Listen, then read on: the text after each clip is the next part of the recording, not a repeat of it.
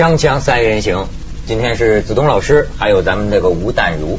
淡如，今天呢是我们要请教你，嗯因为呢听说你是自杀专家，这样讲就难听了，我从不自杀，从不自从来没有爱尝试过生命。研究自杀？呃，对，因为待会儿你就知道，因为有某一些别呃我家人的经验。待会儿他就嗯为什么我想请咱们可以聊聊这个事儿，因为最近也是最近的热大话题。当然，你拿人家死人当热门话题，这也呃应该表示哀悼吧？应该是表示哀悼。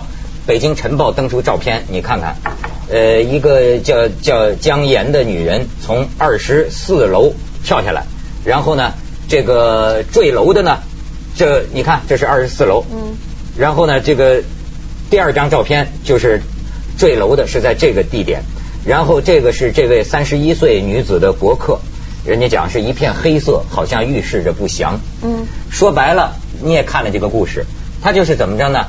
老公跟另外一个第三者，然后呢，据说是去年十月份的时候，就等于在他死前两个月，他就在博客上开始写这种日记啊。嗯那就是呃，然后呢，到十二月二十七号这一天服下安眠药是吧？对。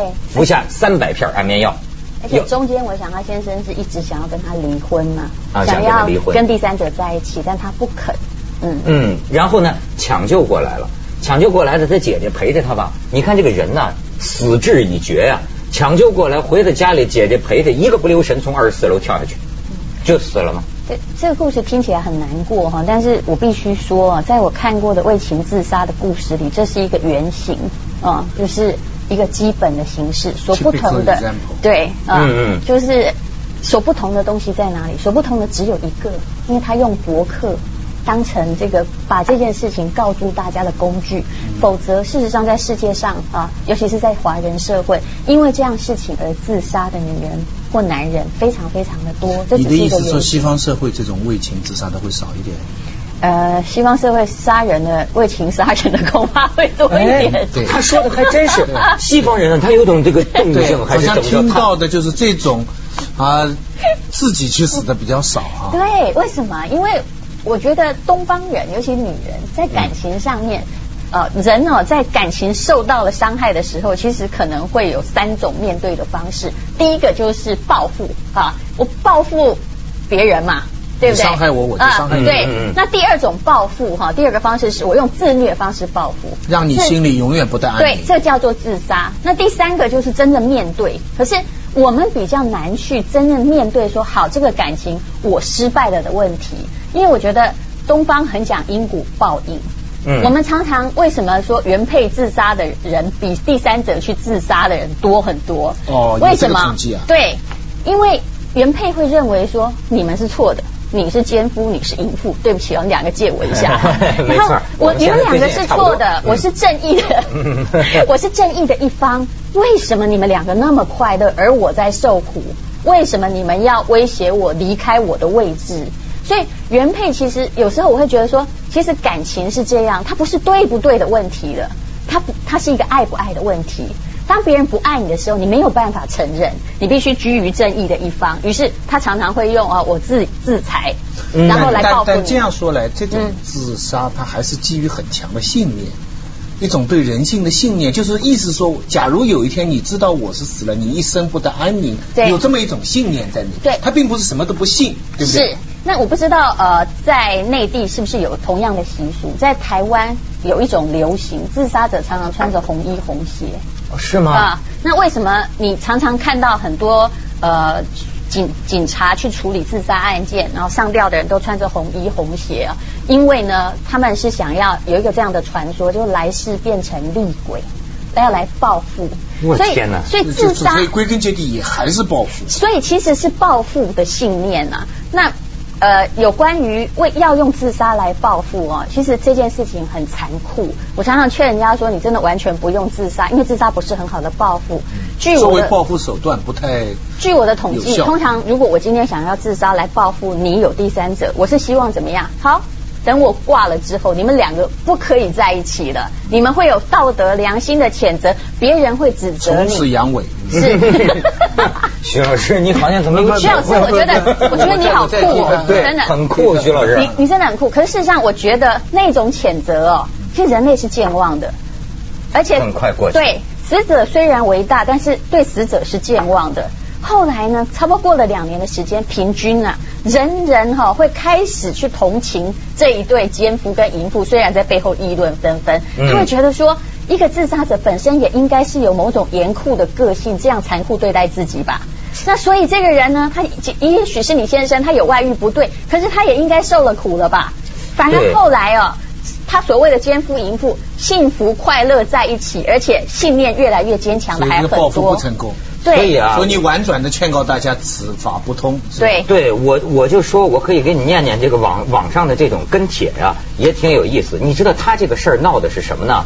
他自杀之后，因为他是在博客上写，我为什么自杀？我老公找女人，啊他早就公布把照片，对把照片都公布出来。然后呢，这不是网络民兵嘛，就就出出来了，好家伙，这上网啊！我估摸没准连什么认识他们的人都把这信息弄上去，然后都在谴责把她。老公弄得一点退路都没有对？，然后现在是她老公，据说啊，据报道啊，她老公和那个所谓第三者的公司已经让他们暂停工作了，因为这个公司可能觉得网上怎么都在谴责她，呃，什么潘金莲、陈世美什么的，是吧？这所以我说，看的是她老公这是一个家自行庭的事情辞职的，但是哦说是她老公对自行辞职老实说，只要自杀确实是一种报复，因为只只要是你的另一半自杀，而是因为你的错的话，你其实会承受很大的压力。但是我必须说，他的为情自杀哈，我有提出另外一个观点。嗯，其实如果你看他从筹划自杀到后来真正自杀，时间那么长，死意那么坚决的话，其实背后还是有一个东西在作祟，是忧郁症。呃啊？人在一个是忧郁什么忧郁症，忧郁症。啊，抑郁症吧，嗯抑抑郁症。我想对对。对对也就是说，他其实长期人是人类的心理是这样，如果我长期像一只老鼠一样，我一直想要得到我的食物，然后可是呢，我一直没有办法得到，然后到处在碰壁，然后我又在原地打转，你一定会得抑郁症。在我所看过为情自杀的。这些人，他前面大概都有两三个月黑暗期，他不能吃不能睡，然后以泪洗面，而没有人注意到他得了抑郁症，只是注意到说，哎，他是被辜负了，所以每个人用言语劝他，其实那时候没有用，你你的脑飞已经改变了。但是啊抑郁症是不是也是女的居多啊？抑郁症女的居多，但是如果因为抑郁症而自杀，男生的成功率比女人高一倍。我看过一个，对我我也我也看过一个调查，就说是声称自杀的女人比男人要多，但是成功自杀的男人比女人要多。就说女人往往要自杀，但是没死成，男人呢，刀片刀片太薄。啊、女人的自杀常常是一种一种威胁跟报复，还有告诉你我的底线在那里，那你是不是要来救我？所以有一次我在台湾做节目的时候，访问一堆为情所困之女明星有星，这 么一堆啊。一堆，然后。嗯后来每一个人从第一个开始，他就把手臂拿起来，告诉我说：“来，那个淡如，我来给你看，哇，上面十几道。”然后第二个又撩起来，上面十几道。那我就告诉他们说：“拜托妹妹们，请你不要再做这件事，因为你你说的对你你自杀之后，那个男的离开你了没？你说啊，我这个人他走了，有时候看因为他怕，，我我有时候男的看到这种情况真的怕嘛怕哈。我有时候看细节，我我已经在很多女性身上，嗯就吃饭的时候，她没留意，咱也不好问了，就会看到在这个位置上有刀痕，有烟头烫的痕迹。当然你不知道她是怎么弄的，对。但是我看见好些个女孩子这儿啊这儿啊都有这种痕迹。纹身吧，艺术吧。艺术，一会儿咱去广告商量一下去。锵锵三人行，广告之后见。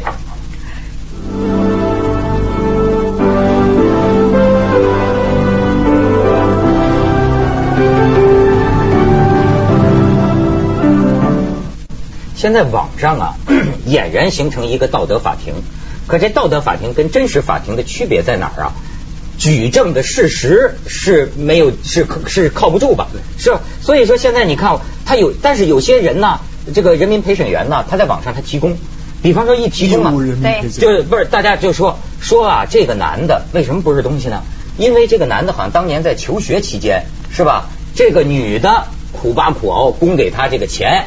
然后是这么一个婚呃夫妻关系，呃这个女的啊付出的太多，然后这个男的啊还要找别人，还要跟他离婚，所以说你看，现在有人骂骂当代陈世美、潘金莲绝对非他们两个贱人莫属。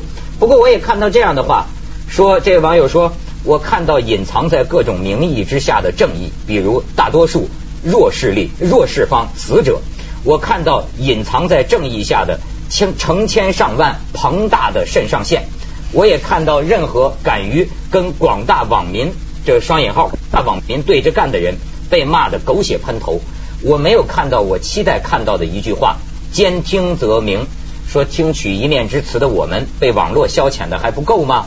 我们在网络连接的什么电脑后边，导致我们的言论不用负责任，但是也导致我们根本没法肯定事情原本的样子。他这意思，很多时候连你家隔壁的事儿，你都不见得说得清谁是谁非。就是在这个真正的事实弄清之前，我们要这样急于的去呃谴责发英雄帖吗？也有这样的意见。对，我想华人的社会啊，其实是有很温柔的一面，就是死者为大。嗯，所以你不可以批评死者，不管是什么样的方式。嗯，所以当然呢，如果你你没有说是很站在那正义的一方的话，你很容易被谴。但是，但如你看，你也是这个婚姻呃难题专家，问题专家，你你觉得像付出啊这个东西？你看，我老在想一个问题，咱们从那说，我也觉得这是一个最值得讨论的有情有义，有情有义。其实啊，这人要说咬紧后槽牙，可以做到无情有义。对。但是呢，就是这个，因为感情是很生物的，这没有办法。好。比如说爱情失去了，可是的确啊，当年共过患难，甚至当年呢，你惠我良多。对。那但是说这不是不像说哥们儿，就说我。我我我怎么回报？女性在感情中哈，她没有办法很理性的跟你谈这一块。但是说实在，这两个人的关系，假设我是那个女生好了，这个女生她自杀的时候是三十一岁，男的是二十八岁。我想这女生比较早出社会，所以她对这个男性一定是有很大的付出啊，甚至就像母亲或姐姐哈或朋友，反正什么样的情感她都有，而且把她当成人生的全部，所以她才放不开。这我们是可以同情的。但是你想想看，如果我付你学费让你读完大学，哈，那你陪我一生，你觉得你公平吗？这不就潜规则了吗？这不就是潜规则了吗？对，你觉得公平吗？但作为男人来说，应该尽量避免这种情况，不到万不不想好将来的事情，别收人家的学费。对，哎，但是很难，就是说不要靠女的帮助来完成自己最基本的事业，这个欠情欠的太大了。对，一般来说，男的如果一正常，我我以正常心来说，你要这个时候接受，比方说你找了个女的，她的父亲是很有地位的，你是靠着她的这个父亲的支持踏上了你的第一步的，等等，你将来这一辈子欠的。那要是反过来呢？还呐？要是反过来呢？反过来女女的欠男的，但是后来女的要把男的蹬了呢？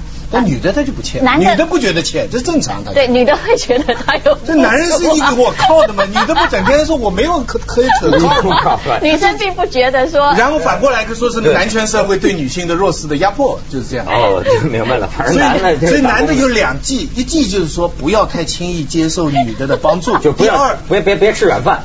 第二看到手上有有刀痕的，你得警觉一下。对我这个啊，徐老师讲的，我我绝对是赞成。可是其实感情。是盲目的，你一定没有外遇，而且你以也一定都用很这个聪明锐利的眼光在谈感情。不，你要想好，我不是说你不能爱一个手上很多刀疤的人，但是你要想好，你这个这。怎么来说这个悬崖啊？你要上啊！你要想好自己的身手。但是很多人哈，就是眼睛才一张开就已经站在悬崖上了。很多男性哈，常常对于手上很多刀疤很多的女生哦，特别的不是有同情。如果她长得漂亮的话，因为他会觉得说，因为你以前没有遇到过你的真命天子，现在我来了啊！但是你你就发现一个人行为模式，一个女生如果用自杀来当手段的话，她永远到了她的最后关头会。出这个为什么？因为他不善解决问题，他只好把最后那一招亮出来。我我我我有个朋友有过亲呃亲自的这么一个选择，他一个女朋友吵吵吵吵不好，但后来呢，突然那个女的就是说想要电车下面去自杀，然后他的朋友又找来找到我这个朋友说有这样的情况，我那朋友怕了嘛，他就说那还是和好吧。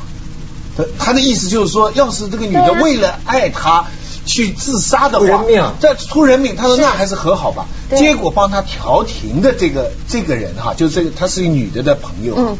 他观察了一下，他就说算了。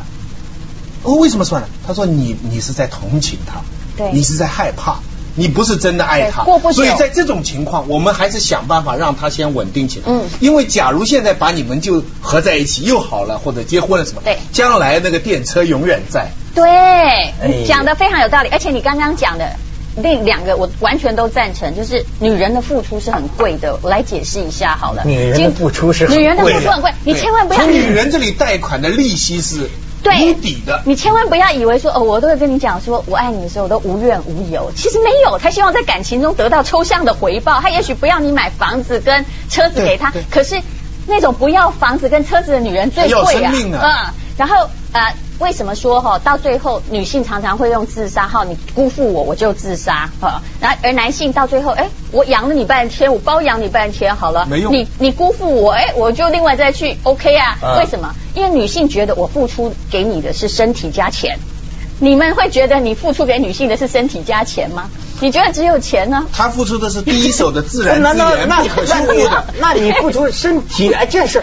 这是你们这文章说我们也付出身体啊，对对？这是女好的这是女性的传统思想。你对我觉得女人自居弱势，是自居就说自己的身体被利用的思想。我是没有这个概念的。对呀、那俩人好的时候不是同欢共乐嘛？你你那意思就大家都有他的感觉是马来西亚的森林碰到日本的造纸业。哎呀我们牺牲的森林是一次性的，你那个造纸业永远在。女女这个反正女人的债是不好欠的了。锵锵三人行，广告之后见。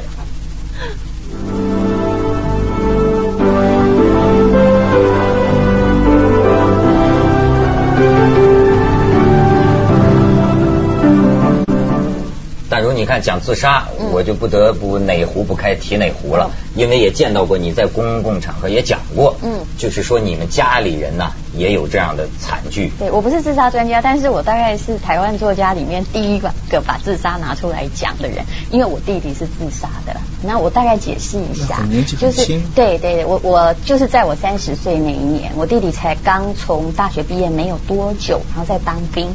那我弟弟呢，他是一个，我想他是一个耐挫折力比较低的小孩，因为从小聪明清秀，然后从小到大念都是全校第一名，一路从建国中学念到台湾大学电机系都是第一志愿。可是就在他大四毕业的那一年，就是感情的问题，他的女朋友就在他当兵的时候，呃，跟另外一个学长在一起。那我弟弟刚开始还很潇洒哦，他就跟他说：“那没关系，我们就分手吧。你也照顾我很多，确实是那个女生在照顾他，我都看在眼里。那我们十年之后在某个地方相约。哎，前面还都还是文艺小说的的这个，可是有一天呢，他就从这个当兵的地方回来，他找他女朋友找不到。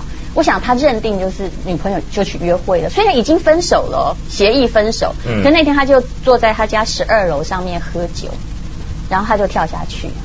所以那件事情其实给我很大的打击。那个打击你，我我觉得其实自杀的人，我后来想想，我那时候一直很担心，他说跳下去那一刹那会不会痛？其实这件事情痛了我很多年，可是我后来发现，痛了更多年的其实是家属。嗯，就是家里人。生者死者已矣啊，生者何辜？嗯你们要整个重建，然后要面对这个家里有人自杀的话题，为什么？其实需要很久的时间。那我的母亲他们。真当然，我觉得老人家会很承受不了，一个小孩养了这么大，也什么都没说，他就自杀了。于是他一直去追寻凶手，就是他一直去找他那个女朋友，就是都是因为你辜负。我想这跟很多网民是一样的，嗯对。但是我一直告诉他说不是这样的，其实他也是受害者，因为活着的人必须承受更大的压力，是超乎你所想象。你说死亡就是一秒钟嘛，嗯。死了就不知道了，但活着的人一辈子都知道他是为我死的。而且我弟弟他当时他的遗书到现在还在我的手上，我不让我的家长看到哦，就是他其实也策划了两三个月。就一步一步哈、哦好像张爱玲的小说一样，不是他把自己推向那个没有光的所在。那一直在他自杀前的前两天，我就看到他在床上一个人就一直哭，一直哭，一直哭。哎，他也不不告诉我发生什么事情，然后我就拍拍他说有什么事情你跟我说啊。然后我还给他钱，我说你可以跟朋友出去玩。我把事情想太简单，我其实当时没有想到，我相信，因为他在那个黑暗的运作里面，他的抑郁症应该已经一就是一分一分的浓了。然后他那时候一直哭着说来不及了，来不及了。我听不懂，因为他也不想说。他然后后来我看他的日记，他两个月多月前，一直到他自杀的前一天，他已经都在盘算自杀，而且我觉得他的第一页对我而言最残忍。为什么我花了这么多时间？像我这么阳光的人，我很难好。后来直到我写了一本书去讲出一段过程，我觉得我稍微治疗了一下自己。他前面的第一页写说，今天是我姐姐的三十岁生日，我开始筹划自杀。哎，你想想看，哎呦，他整本书里面，整本日记里，他没有提到父母兄弟，他有哥哥。因为我对他最好，可是他给我这样的礼物。哎呀，对，其实真是让人觉得。当然，我后来没有去追索凶手是谁，因为我说老实话好了，其实我弟弟他是一个面目很清秀的人，然后他在大学时代其实他不止这个女朋友，甚至在他自杀之前，我想他跟几个学校里面的风云人物女生都有交往。可是因为他的耐耐受着挫折的能力低，因为他一向都是顺利的，所以当这个女朋友就是跟他最固定的这个，嗯，去投入别人怀抱，他是受不了的。他其实是想报复的。你觉得他是报复？他是报复，还是说不甘不甘呢？报复跟不甘应该是同一回事。哎呦，所以嗯，多是多才多大？二十出好不值啊！我告诉你，我亲眼见见过，在深圳的一个海燕酒店见过一对男女，嗯，自杀下来以后，嗯，我看到他们的尸体被人草草打理，然后旁边店酒店的工作人员都在说：“谁负责那个窗呢？谁把？”